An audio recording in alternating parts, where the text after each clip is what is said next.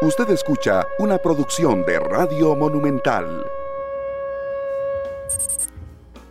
La radio de Costa Rica, ¿qué tal? Muy buenas tardes, bienvenidos a Matices. Yo soy Randall Rivera y les agradezco muchísimo que nos acompañen hoy martes, el segundo programa de la semana. Hoy en horario especial, hoy hay jornada de fútbol centroamericano. Eso hace que Radio Monumental varíe un poco los horarios, pero siempre Matices una hora completa. Así es que gracias por estar con nosotros. Hoy iremos hasta la 1.30 de la tarde.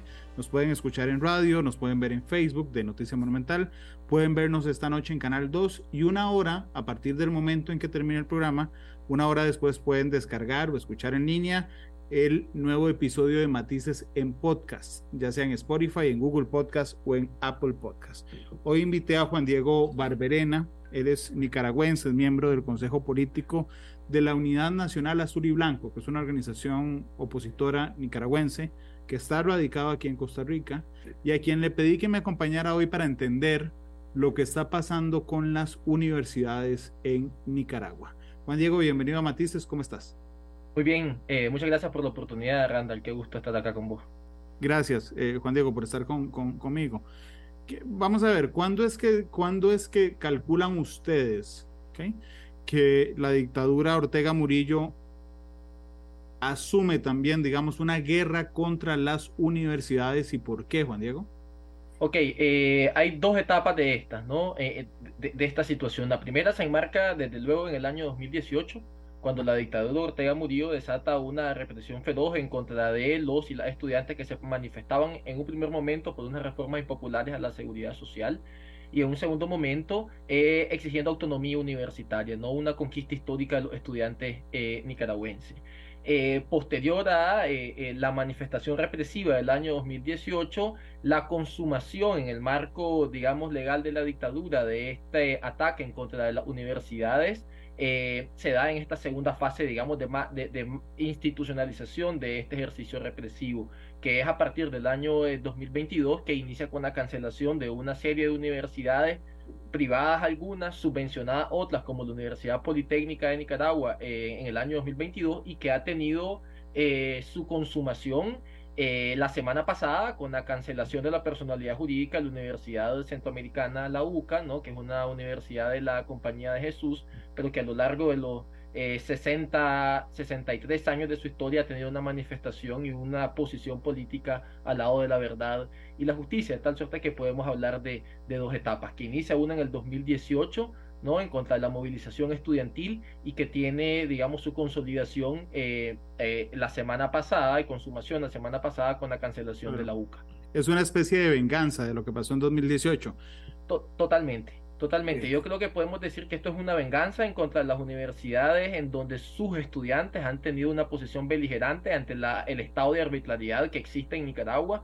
Pero en el caso de la Universidad Centroamericana, en efecto, es una venganza por la posición que tuvo la UCA de dialogar para buscar una solución a la crisis sociopolítica, pero además de abrirle su puerta al pueblo de Nicaragua cuando estaba siendo masacrado en Avenida Universitaria el 30 de mayo del año 2018 eh, y una posición además eh, política muy consciente de la situación de la Compañía de Jesús. Bueno, hablemos de esa primera parte, porque justamente aunque, aunque el culmine, digamos, de, mayo, cuando los estudiantes se, encierran, digamos, o entran a la universidad. Hablemos un poquito antes, de abril de 2018, porque eh, se da, digamos, una reforma a las pensiones, que, es lo que, lo que genera, digamos, la gota que derrama el vaso en, en Nicaragua. ¿Cuál es el papel en ese momento de los estudiantes universitarios? ¿Y por qué asumen un rol tan protagónico, Juan Diego, en las manifestaciones de 2018 que, que empezaron, haciendo memoria, con adultos mayores, fueron los primeros en, en, oponerse. ¿Qué deriva en, el protagonismo de los, de los estudiantes universitarios? Bueno, hay dos explicaciones. Eh, la primera, de que la dictadura Ortega Murillo, eh, durante los primeros 11 años de su gobierno, luego de que retornara al poder en el año 2007, pulverizan la autonomía universitaria. Eh, inician, digamos, un proceso de formación educativa en el marco del aparato partidario, del control del Frente Sandinista de las universidades públicas. Eh, en principio, eso, desde luego, Eh, y bueno, los estudiantes cansados y hartos ¿no? de esa, del control partidario del Frente Sandinista inician, digamos, también a manifestarse en el marco de eh, la reforma a la seguridad social. Pero eso también creo que está ligado a otra situación que es bien importante. Muchos de los jóvenes que se manifiestan, bueno, tienen abuelos, abuelas, padres y madres que cotizan y cotizaban al sistema de seguridad social, ¿no? Y que se veían afectados por esta reforma y que además a sus abuelos ya pensionados y jubilados y, jubiladas, desde luego, le estaban, eh, eh, bueno, robando el 5% de sus pensiones para atención de salud, por lo cual ya habían pagado durante todos los años que habían trabajado, de tal suerte que hay dos explicaciones. Uno, un hartazgo del control partidario del Frente Sandinista en las universidades que cercenó la autonomía universitaria, y dos, también el efecto inmediato que tenían la familia y que tienen la familia de todos estos estudiantes eh, la reforma a la seguridad eh, eh, social, desde luego. Pero además yo quisiera decirlo desde mi generación también, o sea, nosotros crecimos, más de la mitad hemos crecido en nuestras vidas con Daniel Ortega y Rosario Murillo en el poder. No conocemos otro gobierno, no conocemos otro binomio presidencial. Claro, lo que pasa es que Juan Diego, y aquí va un tema que a mí me resulta tremendamente interesante. Yo en 2016 ¿sí? 2016 fui a Nicaragua, la única vez que iba a Nicaragua. Fui a Managua y fui a Estelí, un país divino, por cierto. Eh, el detalle está en que uno lo que encontraba era un intrincado, lo digo con todo respeto, digamos, un intrincado posicionamiento de la dictadura en la conciencia colectiva nicaragüense. es decir, esto que vos hoy ves como, un, como una situación de reto, como un desafío, decir, la mitad de mi vida ha estado gobernado por Ortega y Murillo. En algunas generaciones nicaragüenses se veía más bien como la comodidad de que no conocían otro sistema. ¿Qué varía en tu generación que esto se convierte en lugar de, una, de, una, de un sitio como una incomodidad, Juan Diego? Bueno, yo creo que eh, primeramente eh, nosotros somos hijos de la posguerra, Randall, y yo creo que tiene mucha relación eso, ¿no? Es decir, nacemos luego de 1990 y la transición democrática que, eh, bueno, también anteriormente a eso hubo una guerra civil de 50 mil personas que, que, fallecieron, según cifras que desde luego no son, no son oficiales, y al ser nosotros hijos de la posguerra, hemos eh, heredado ese conflicto, ese proceso político y social inacabado, ¿no? Eh, de, donde desde luego hemos adquirido, digamos, una conciencia social de crecer, en, de querer y pretender que crecer en una sociedad eh, más libre, más democrática, ¿verdad? Y eso antepuesto al hecho o, o, sobrepuesto, confrontado al hecho más bien de que únicamente en la mitad de nuestras vidas solo hemos conocido a Daniel Ortega en el poder, cometiendo fraudes electorales, reprimiendo a la ciudadanía por, quererse, por querer movilizarse libremente ante determinadas eh, eh, eh, hemos conocido al frente, al frente Sandinista en el poder coludido con las élites políticas y económicas en Nicaragua. Parte de eso explica esa comodidad que, que vos ahora mismo nos contás, ¿no? Entonces, ante ese estado también de arbitrariedad, evidentemente, eh, resulta legítima la manifestación de, los jóvenes nicaragüenses. Fíjate que inmediatamente después de la del, del, estallido insurreccional de abril del 2018, que es el 18 de abril, el 19 de abril ya la demanda no necesariamente es la derogación de la reforma a la seguridad social, es la salida del gobierno Ortega Murillo, ¿no?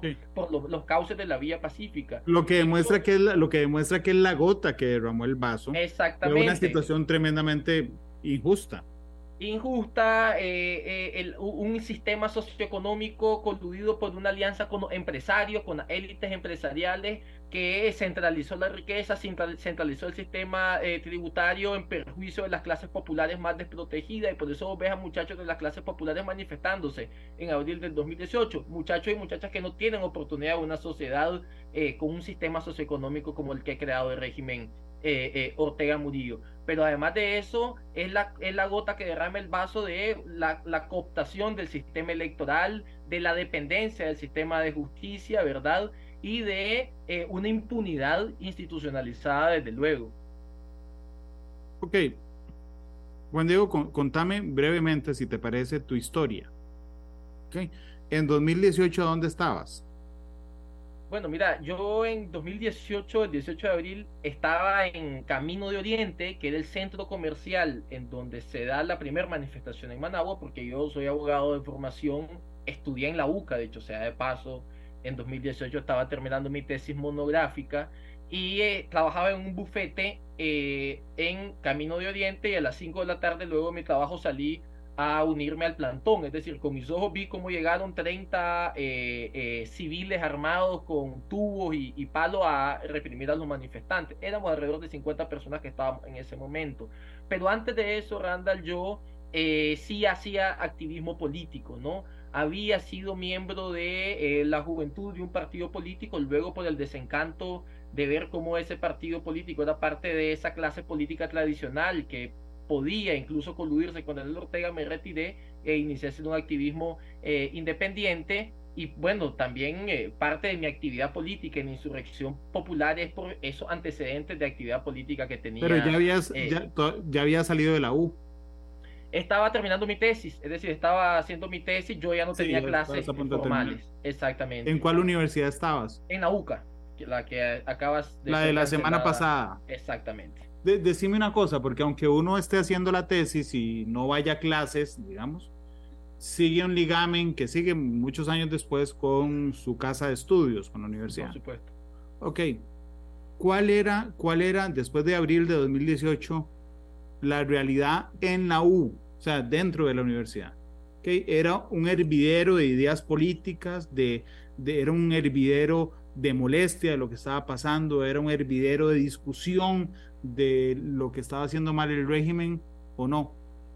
Eh, La UCA era la única universidad en Nicaragua en donde los estudiantes y las estudiantes podían discutir la realidad social que vivía Nicaragua, en donde podían tener debates políticos sobre, bueno, las arbitrariedades que estaba cometiendo la dictadura Ortega Murillo. ¿Por pero qué? además- ¿Por qué? Porque era la única. Porque el resto de universidades estaban controladas por el Frente Sandinista. Y la única Claro. universidad privada, luego de la UCA, que había quedado, y que queda todavía, ¿verdad? Es la Universidad Americana, UAM, y es una universidad en donde los principales accionistas son eh, el ejército, es el ejército de Nicaragua, y en consecuencia el régimen Ortega Murillo, ¿no? Entonces, eh, era la única universidad donde se podía tener ese tipo de discusiones, pero además, Randall, eso lo puedes buscar en YouTube, era la única universidad, luego de eh, el aplastamiento de la represión a finales del 2018 en donde los en donde se hacían movilizaciones dentro de la universidad en contra del régimen Ortega Murillo, en contra de la violencia hacia la mujer, en contra de la violación a los derechos humanos, ¿no? Eh, y por eso la dictadura la cancela, ¿no? Pero porque además, eh, bueno, era la universidad en donde, la única universidad en Nicaragua en donde nos formaban con principios humanistas, con conciencia social, pero claros y claras para saber que íbamos a servirle a una sociedad asimétrica, desigual y oprimida.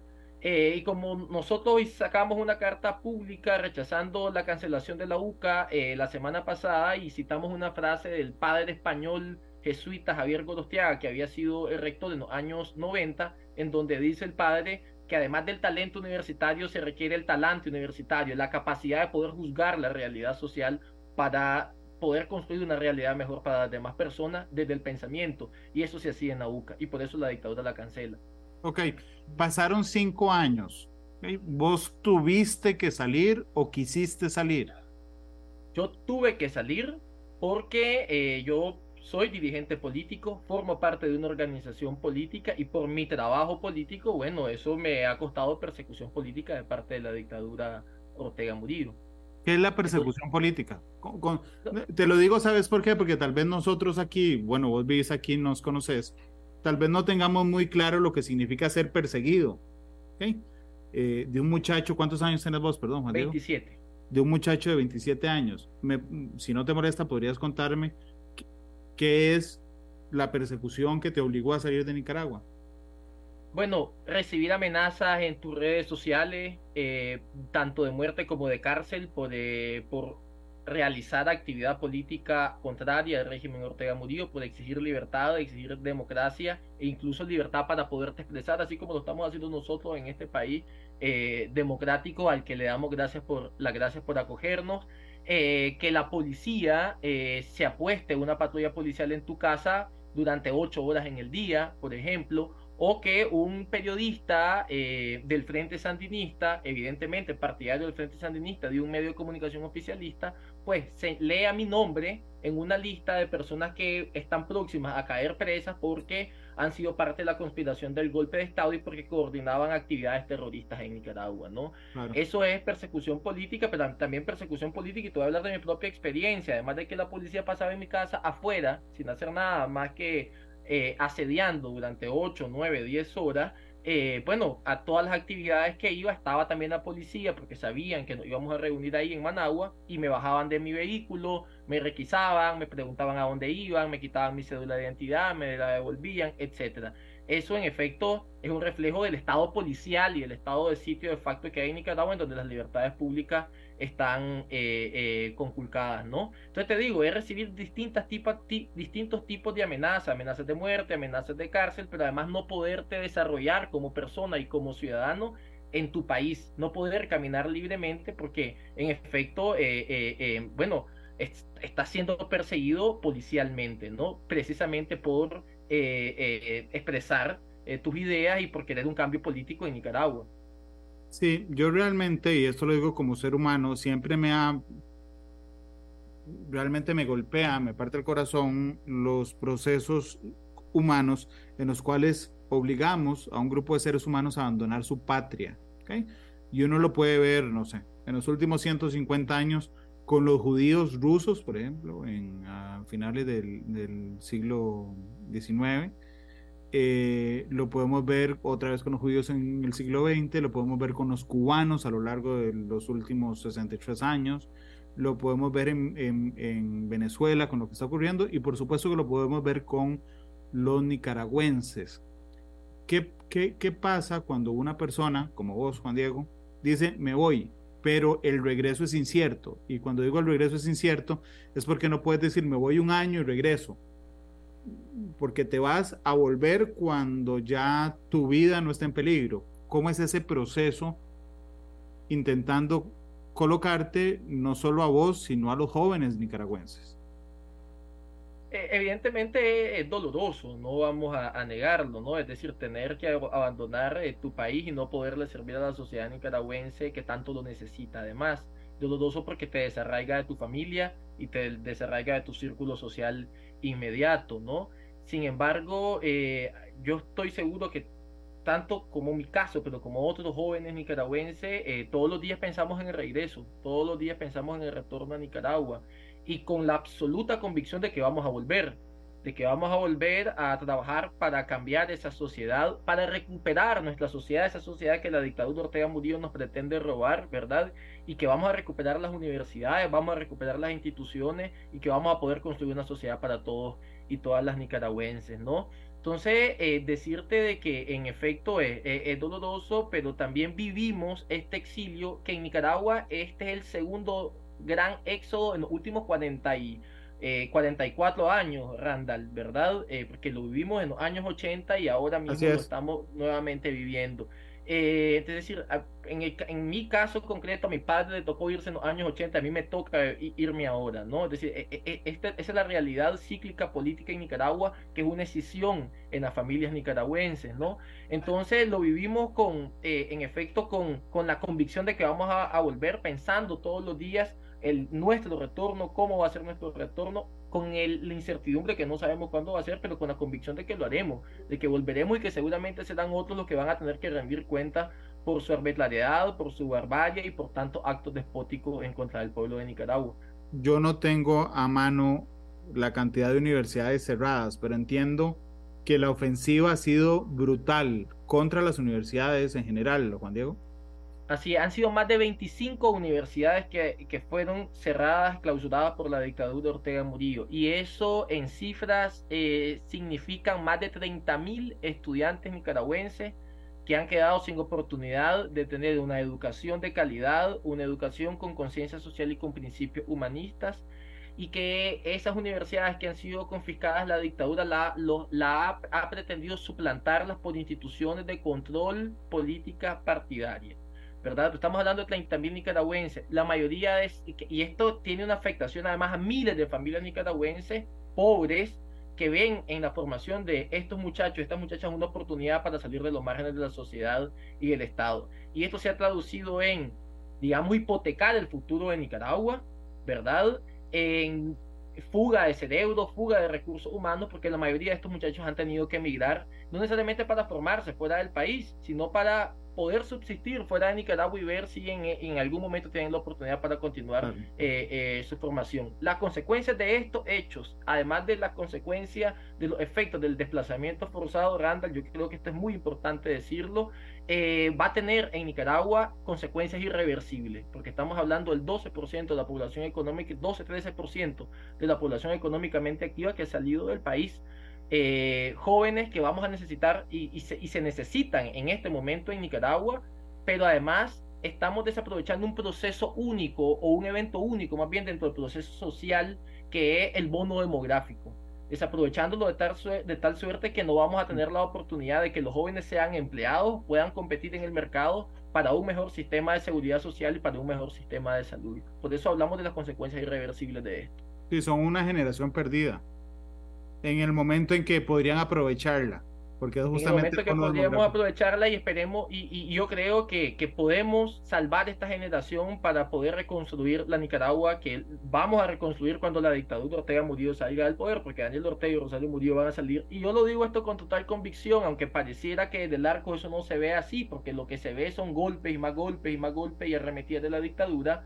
Pero la historia de Nicaragua lo demuestra. Es decir, en Nicaragua han existido al menos cinco dictaduras y todas han salido del poder. Y en el caso de la Compañía de Jesús, yo voy a poner un ejemplo claro. La Compañía de Jesús fue expulsada, a propósito que también he cancelado la, personalidad jurídica la semana pasada, fue expulsada en Nicaragua por primera vez en 1881, ¿verdad? Por el entonces presidente conservador Joaquín Zavala.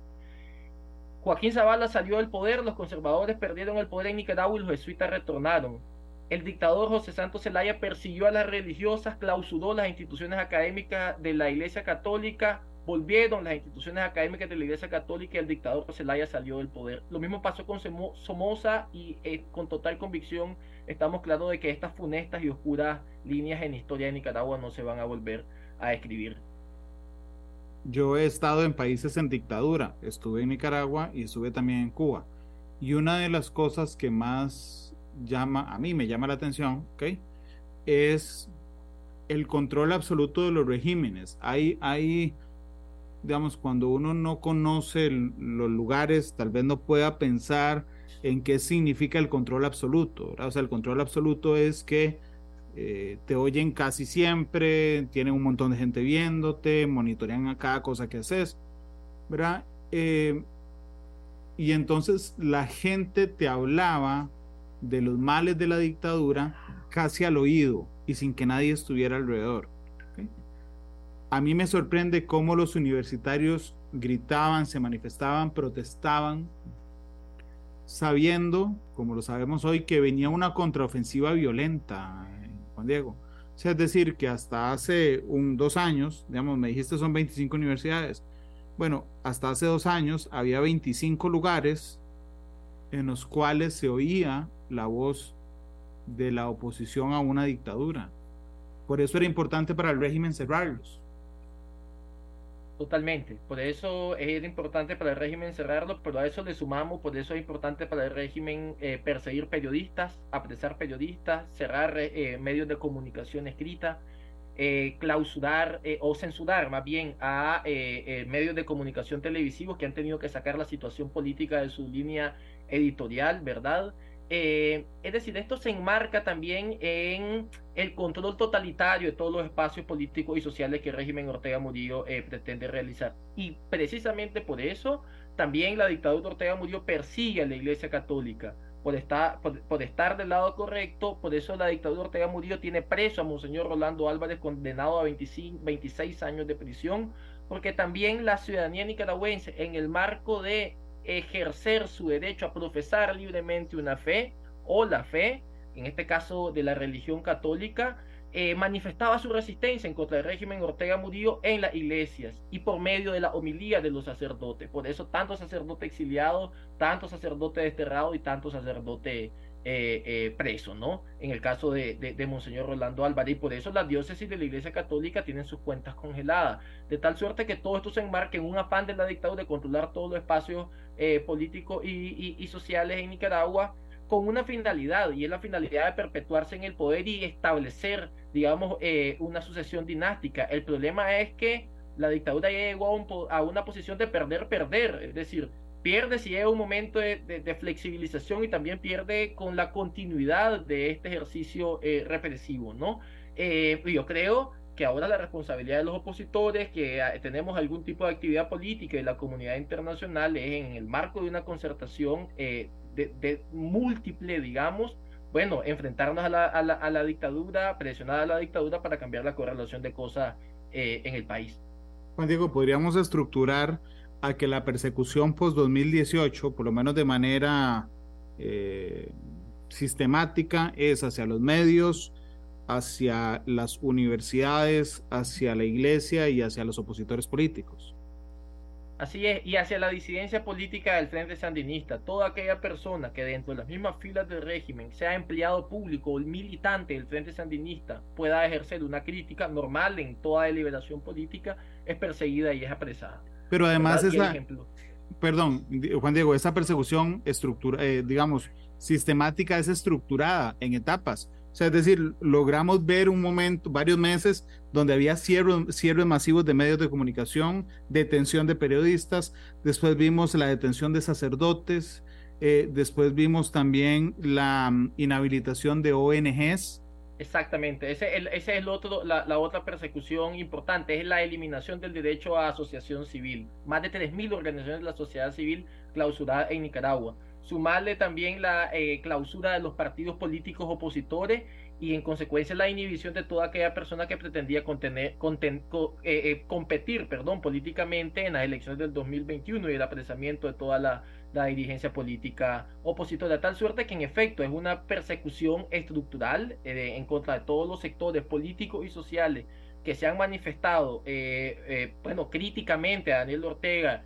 y, Rosario Murillo, pero también es una, es una, persecución a la disidencia política dentro del Frente Sandinista. Y esto es muy importante mencionarlo, Randall, porque sin la manifestación de la disidencia política, ningún régimen dictatorial cae y eso hay muchas muestras comparativas, ¿no? Y el régimen en consecuencia, como no tiene límites, va a seguir persiguiendo y encarcelando a la disidencia dentro del Frente Sandinista. Y esto también toca los pilares de sustentación del régimen. La policía, evidentemente, hay varios comisionados que han sido eh, apresados, ¿no? La policía, la Fiscalía General de la República, el Poder Judicial y hasta eh, la Dirección de Inteligencia del Ejército de Nicaragua, ¿no? Entonces yo creo que esto es muy importante anotarlo por la connotación que esto tiene al momento de las transiciones políticas eh, eh, y eso hay, muchas manifestaciones, digamos, comparadas. Sí. porque ese entrelazamiento social a veces lo perdemos de vista, o sea, es decir, a veces pensamos a la sociedad eh, segmentada, universitarios, empresarios, pensionados, policías, sandinistas, y realmente hay una relación muy fuerte. por ejemplo, ahora Juan Diego decía, es que los universitarios teníamos papás y abuelos ¿ok? Pensionados en la crisis de las pensiones. Yo supongo que hay policías y miembros del ejército que tienen hijos universitarios, que tienen papás eh, pensionados, que tienen eh, sobrinos que estaban en ONG, que, o sea, es decir, independientemente de que, de que pertenezcan a instituciones formales de la dictadura, tienen relaciones familiares y sociales con personas que están siendo perseguidas ya empezó a resquebrajarse a eso, a resquebrajar a los miembros de esas instituciones, Juan Diego? En este momento hay mucha eh, inconformidad. En la Universidad Centroamericana, por ejemplo, estudiaban muchachos y muchachas que, que también tienen familiares en el régimen Ortega Murillo, ¿verdad? Eh, pero en, eh, durante esta última arremetida en contra de la oposición política, pero no solamente la oposición, yo voy a utilizar solamente dos ejemplos, ¿no? Fueron apresados tres, tres, altos funcionarios judiciales. El principal asesor de la presidenta de la Corte Suprema de Justicia en Nicaragua, el señor Moisés Astorga, fue apresado y condenado por traidor a la patria y otros dos funcionarios eh, judiciales. Estamos hablando de la mano derecha de la presidenta del Poder Judicial en Nicaragua, lo cual evidencia que dentro de toda la estructura del Poder Judicial en Nicaragua hay inconformidades y hay contradicciones que la dictadura no puede controlar y que evidentemente la única forma de, entre comillas, controlarlo es capturándolos, apresándolos y enjuiciándolos arbitrariamente. Eso es un, un caso, digamos, eh, eh, en concreto. Y el otro caso es de un militante histórico del Frente Sandinista que se llama Marlon Sainz, eh, que había sido guerrillero en los años 70 y luego fue de los aparatos del Estado durante los años 80 eh, que empezó desde su militancia del Frente Sandinista, esto es importante, hacer videos en vivo eh, eh, en sus redes sociales y empezó a criticar a Rosario Murillo y a Daniel Ortega por la forma en la que estaban administrando el partido, no ni siquiera el país, el partido.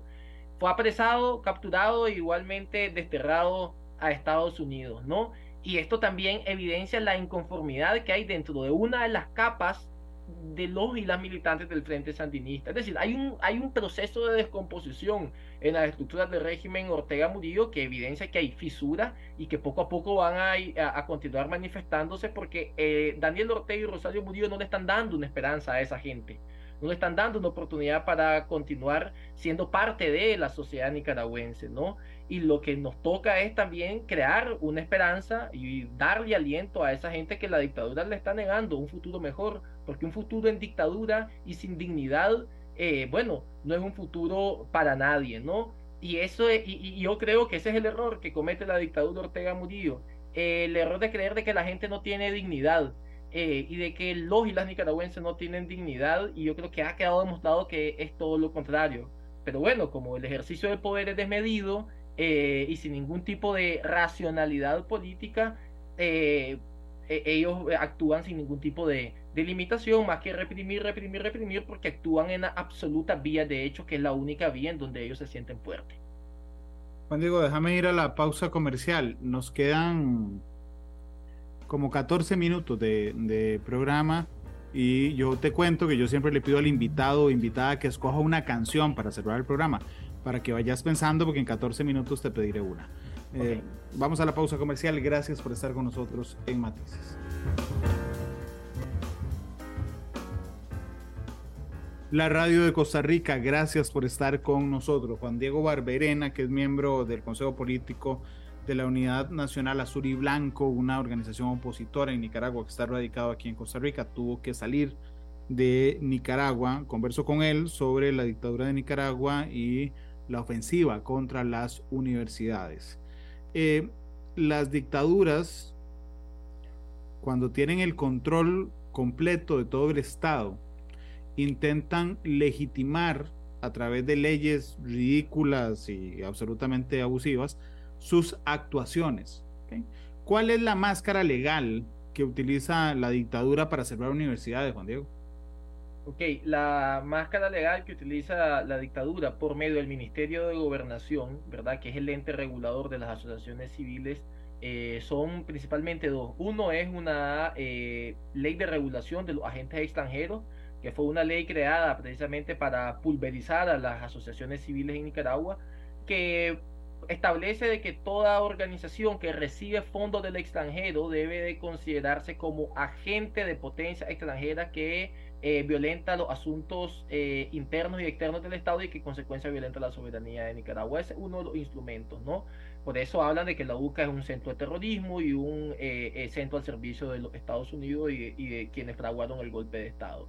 Y el resto de universidades también. Y el otro, y la otra ley es la ley de asociaciones civiles sin fines de lucro, que es una ley que aprobaron el año pasado ¿verdad? Que establece una serie de requisitos que para las organizaciones civiles, ¿verdad? Eh, que tienen una posición crítica y que no son adeptas al régimen Ortega Murillo son prácticamente incumplibles, ¿verdad? Porque, por ejemplo, el Ministerio de Gobernación y la Oficina de Atención a Organizaciones Civiles sin fines de lucro no le otorga el certificado de cumplimiento para poder continuar con su cuenta bancaria, abierta y los eh, eh, eh los informes perdón, y los balances financieros eh, no les son admitidos, le ponen cualquier tipo de, de, em, cualquier tipo de observación para que posteriormente los reformen y los lleven de nuevo y no se lo aceptan. Es decir, en, en, esto lo que hay es una voluntad, digamos, de ir alargando a las organizaciones, asociaciones de sociedad civil en Nicaragua con el objetivo de que cuando la dictadura considere necesario, en su afán de controlar todos los espacios políticos y sociales, cancelarla. ¿no? Entonces, hay dos normas, que es la ley de agentes extranjeros y la ley de organizaciones civiles eh, sin fines de lucro, ¿verdad? Enmarcado desde luego en eh, la ley 1055, que es una ley que tiene solamente un artículo que establece que todas aquellas personas naturales o jurídicas que estén a favor de potencias extranjeras o que hayan promovido y aplaudido sanciones en contra del Estado de Nicaragua son consideradas traidores a la patria. Juan Diego, en la práctica, si vos conoces, si tenés amigos, ¿qué pasa con los universitarios a los que mañana van a clases y les cierran la universidad? Digo, algunos están a punto de terminar, otros hacen su tesis. ¿Qué pasa en la práctica con esos universitarios? Yo he estado en, contacto con muchos y, muchas y lo que primero te embarga es una gran incertidumbre y una tristeza porque al final eh, vos sabrás, eh, eh, Randall, la universidad es la segunda casa de uno cuando se está formando. O sea, pasás en tu casa y pasás en la universidad. Y tus mejores amigos en parte uno los construye en la universidad. Y hay una tristeza que embarga enormemente, pero también incertidumbre, bueno, ¿qué va a pasar ahora? Si mi título ya no es de la UCA, que era la mejor universidad de Nicaragua, ahora va a ser de la Universidad Casimiro Sotelo, que no tiene ningún prestigio y no tiene ninguna capacidad y experiencia en formación académica de calidad. Pero además, en consecuencia, lo que eso genera es una estampida y una deserción de todos los estudiantes. En Nicaragua, buscar qué opción académica es cercana a la que existía en la UCA. Y acá te voy a contar una cosita que yo creo que es bien importante, hasta dónde llega la colusión 600 estudiantes de la UCA fueron a matricularse en la Universidad Americana, esta universidad que yo te contaba que es del ejército de Nicaragua, ¿verdad? Se matricularon en AUAM, la mensualidad ronda para, eh, que, en Nicaragua esto es mucho dinero, ¿verdad? En la mensualidad ronda en los 350 y 400 dólares. Nicaragua eso es un platal, ¿verdad? Eh, entonces muchos padres seguramente iban a sacrificarse y endeudarse para poder pagar esa universidad. Tres días después de que estos 600 muchachos y muchachas se matricularon, la universidad les informó de que les cancelaba la matrícula sin darle ningún tipo de explicación. Lo que evidencia la colusión de esa universidad y el ejército, evidentemente con la dictadura. Y no les devolvieron la plata. Y no les devolvieron la plata y lo que pretendían era obligarle o a retomar las clases en la, en la Universidad UCA confiscada bajo los parámetros de la dictadura o en consecuencia buscar una opción académica fuera del país o simplemente no estudiar, ¿no? Entonces, eso es lo que embarga a los jóvenes eh, nicaragüenses, esa es la situación más bien de los jóvenes nicaragüenses. Entonces, ¿qué es lo que ha pasado? Muchos han buscado, ¿verdad?, eh, apoyo en las universidades jesuitas de Latinoamérica. La Asociación de Universidades Jesuitas de Latinoamérica, AUSJAL, ha eh, bueno, abierto sus puertas para que los jóvenes eh, eh, estudiantes de la UCA puedan aplicar a las distintas universidades, de tal suerte que muchos han aplicado a la Universidad Rafael Landívar de Guatemala, a la Universidad Centroamericana José Simeón Cañas del Salvador y otros a la Universidad Javeriana, Pontificia Universidad Javeriana, tanto de Bogotá como como de Cali, ¿no? Que son universidades de la Compañía de Jesús. Y entonces, bueno, la pregunta es, ¿cómo van a continuar sus estudios en estas universidades, más allá de la voluntad política que existe, si no, tiene, si no tienen un solo documento oficial? Porque no pudieron obtener un solo documento oficial de sus notas, ni certificados de notas, ni certificados de cumplimiento de los distintos módulos en el caso de, de posgrados, ni sus títulos, ¿verdad?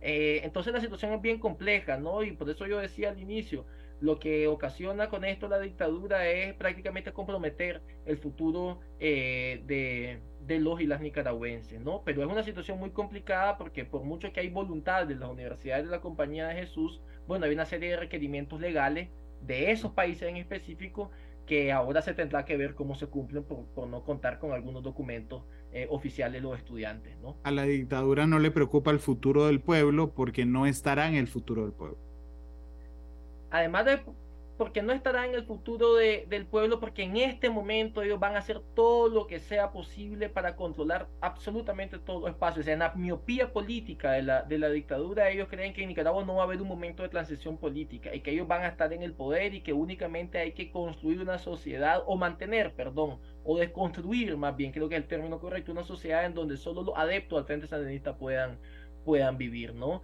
Y por eso el hecho de que migren miles y miles de nicaragüenses, ¿verdad? Es una ganancia en doble partida para la, para la dictadura, desde la semántica del grupo en el poder, desde luego, porque además de que la base social de resistencia sale del país, mandan remesas para Nicaragua. Es una trama tan perversa ¿verdad? Pero al mismo tiempo tan, tan absurda como pensar de que ellos van a, van a permanecer en el poder hasta por los siglos eh, de los siglos. Amén. Pareciera también de que lo que quieren es entregar un país destruido desde donde ellos puedan tener además una posición política desde la oposición, si es que logran coexistir en un momento de una transición desde la oposición para eh, quedar con la suficiente cuota de poder, ¿verdad? Que les pueda, que les permita a ellos negociar algunos incentivos. El tema de la impunidad, el tema de su patrimonio, etcétera, ¿no? Y el tema de algunas de las instituciones que en este momento a ellos les ha sido eh, muy eficaces, ¿no? Pero creo que eh, nuestros mensajes, nuestro mensaje al pueblo nicaragüense, ¿verdad? Y a quienes han sido muy solidarios y las sociedades en Centroamérica, a pesar de que está pasando una crisis democrática muy grave en la región centroamericana, nuestro mensaje debe ser de aliento y de esperanza de que estos son actos de la dictadura que denotan debilidad, denotan eh, eh, una, bueno, una derrota que hace falta en efecto declararla y que vamos a volver a Nicaragua y vamos a poder construir una sociedad eh, democrática, libre, con formación de calidad, con autonomía universitaria y sobre todo con prosperidad para la mayoría de los y las nicaragüenses y sin violencia y sin impunidad, que eso es bien importante para una sociedad tan violenta como la, de, como la nicaragüense. Todas las dictaduras tienen final, no ha habido una sola dictadura eterna. No ha habido una sola y Nicaragua es un ejemplo claro de eso. Así es, uno puede identificar antes de ese final cuál es la clave de ese quiebre. ¿Cuál fue el parteaguas que le puso final a una dictadura? ¿Crees, Juan Diego, que estamos en ese parteaguas que ya hemos visto eh, manifestaciones del pueblo nicaragüense que no dan lugar a una marcha atrás? Yo creo que eh, estamos en un punto eh, necesario previo para llegar a ese punto que podemos decir de inflexión. ¿Por qué? Porque yo creo que estamos en un punto previo de que la comunidad internacional termine de corroborar lo que hay en Nicaragua en este momento, el tipo de dictadura que hay en Nicaragua y en consecuencia lo proporcional que debe de ser las acciones de la comunidad internacional, lo correlativo a los actos barbáricos de la dictadura. Esa es una cuestión. Y lo otro, que esto siempre ha pasado en las transiciones políticas en Nicaragua, y pasó con la dictadura somocista, cuando cayó la dictadura somocista en 1979, pero también pasó en la transición de 1990 lograr conformar una opción política opositora heterogénea, en donde estén representados los principales eh, sectores políticos, sociales y gremiales, eh, eh, con mucha, con pluralidad de la oposición política nicaragüense, que sea el contrapoder y la contrapartida a la dictadura Ortega Murillo, ¿no? Y que pueda generar efectos dentro de Nicaragua. Eh, a eso sumado evidentemente acciones de la comunidad internacional que conlleven al cambio de correlación de fuerza. Yo creo que eso es bien importante, es decir, si bien es cierto, la dictadura sigue pretendiendo consolidarse, en Nicaragua hay una convicción de que la dictadura va a salir eh, del poder y nosotros tenemos que en consecuencia manifestar un bloque político plural, heterogéneo de todos los sectores políticos, sociales y gremiales eh, nicaragüenses que sean una opción y una alternativa política que genere validación ciudadana en contra de la dictadura Ortega Murillo. Entonces creo que esos dos elementos consensuados en actuación armónica y concertada eh, son los que van a dar al traste, digamos, a un punto de inflexión que conlleve una transición democrática y un cambio político eh, en Nicaragua. Claro, pero seguís como parte del, de la oposición, nos quedan dos minutos de programa, amarrado a la opción de que la salida o el final de la dictadura sea política, Juan Diego.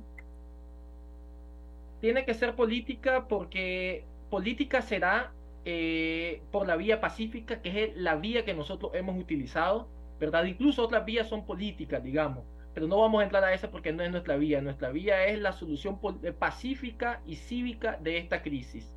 Y eso implicará eh, crear, digamos, una situación y llevar la situación actual a un punto en donde podamos concertar un, proceso, un proceso de transición pacífico, cívico y electoral en donde el pueblo nicaragüense, a quien se le ha despojado, a quien han vaciado sus derechos políticos, el principal derecho político que tiene el pueblo es el derecho a eh, elegir, se le devuelve el derecho a elegir y podamos elegir a un eh, régimen político democrático eh, que conlleve libertad y que conlleve una reinstitucionalización en Nicaragua. No hay otra manera. Ya no podemos en Nicaragua solucionar nuestras controversias por la vía violenta porque está demostrado de que ese tipo de soluciones solo nos llevan a situaciones como esta que estamos viviendo.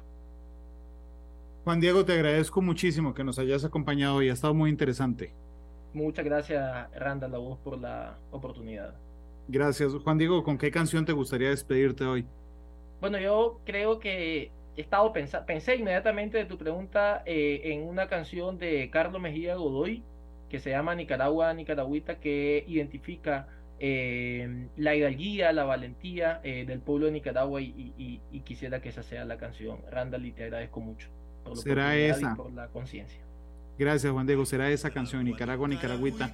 Muchas gracias, Juan Diego. Gracias a ustedes que nos acompañaron.